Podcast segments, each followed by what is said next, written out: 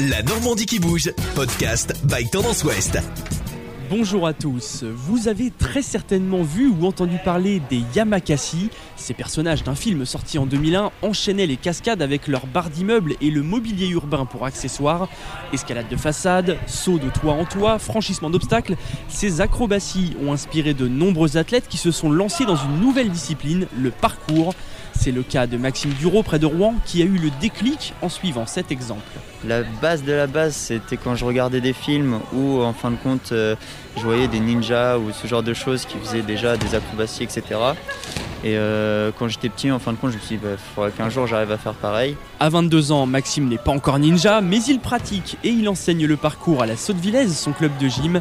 Voilà comment il définit sa discipline. Le parcours, euh, si on prend dans les termes purs, c'est d'aller un point A à un point B le plus rapidement possible. Après, il y a des obstacles, il y a des murs à franchir, des sauts à faire.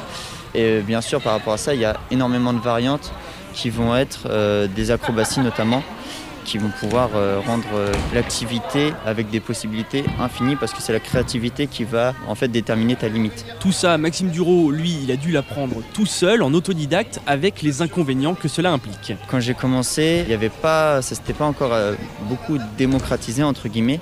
Et bah, c'était dehors avec des copains et on essayait des choses, à notre niveau, mais il n'y avait pas toute la sécurité, etc. qu'on a aujourd'hui. C'est justement parce qu'il n'a pas eu ce professeur pour lui apprendre les bases et comment évoluer en sécurité que Maxime a eu envie de partager son savoir. Quand je l'enseigne, je me dis que bah, il faut que je le fasse très bien parce que moi j'aurais bien aimé à leur âge avoir un professeur et c'est carrément bénéfique et pour eux et pour moi si je les vois euh, évoluer avec ce que je leur ai enseigné, et bah forcément moi ça va me rendre heureux, eux ça va les rendre heureux parce que bah, ils auront réussi leurs objectifs. Le partage, c'est une valeur forte chez les traceurs, le nom que l'on donne aux pratiquants. Cette ambiance a plu au jeune homme qui a aussi trouvé dans ce sport ce qu'il cherchait, la liberté. Une liberté surtout de mouvement, de pouvoir me déplacer comme je voulais et pas être euh, restreint, admettons, par un muret ou une barrière qui gênerait ma route. Après, ça m'a apporté beaucoup de hum, relâchement, ça me permet de me libérer un peu l'esprit et puis surtout de me défouler et d'aimer surtout ce que je fais et ce que j'arrive à produire avec mon corps. Libre et posé d'un côté, Maxime Duro a bien un petit péché mignon, la compétition, qui révèle un autre aspect de sa personnalité. Il a d'ailleurs remporté deux concours organisés à Rouen avant l'émergence du Covid, mais l'un de ses plus grands accomplissements, c'est certainement de faire connaître et mieux comprendre son sport.